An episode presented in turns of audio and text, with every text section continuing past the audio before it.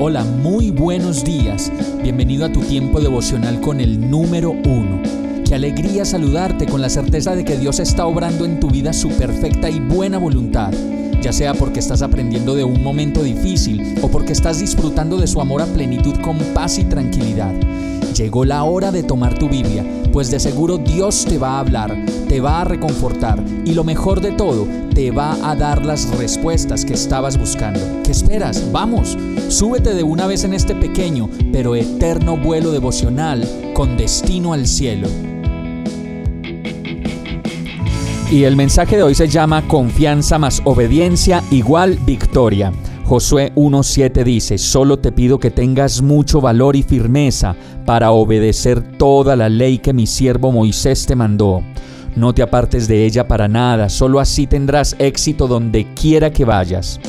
Al comisionar a Josué como nuevo dirigente de su pueblo, Dios dio la fórmula para la victoria en la guerra espiritual. Confianza más obediencia igual victoria.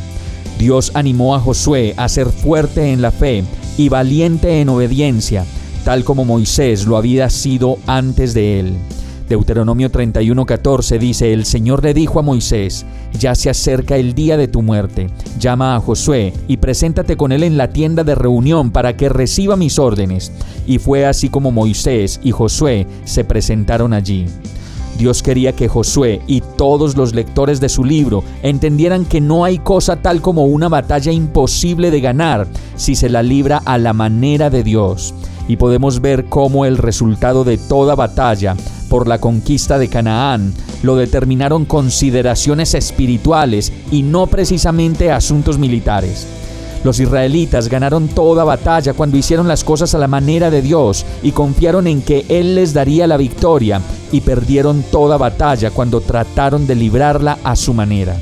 La conquista de Canaán es un modelo para la guerra espiritual, algo en lo que todos nosotros a veces estamos muy enredados, sea que nos demos cuenta de ello o no, porque todos estamos en una batalla contra el enemigo espiritual. Por eso hoy es un buen día para decidir pelear tus batallas a la manera tuya o a la manera de Dios. Vamos a orar. Señor, perdóname por querer de nuevo pelear las batallas en mis fuerzas, por considerar más lo que viene de afuera que lo que viene de ti. Te necesito, Señor. Ayúdame a hacer tu voluntad, a ser obediente a tu palabra y a confiar en ti plenamente quiero conseguir la victoria a tu lado, pues estoy seguro que cualquier otra cosa que pueda lograr por fuera de tu voluntad no perdurará y significará para mí comenzar de nuevo. Decido obedecer y confiar para obtener la victoria en ti. En el nombre de Jesús te lo pido. Amén. Hemos llegado al final de este tiempo con el número uno no te detengas, sigue meditando durante todo tu día en Dios, descansa en Él, suelta los remos y déjate llevar por el viento suave y apacible de su Santo Espíritu. Solo compártelo con quien lo necesite y ames.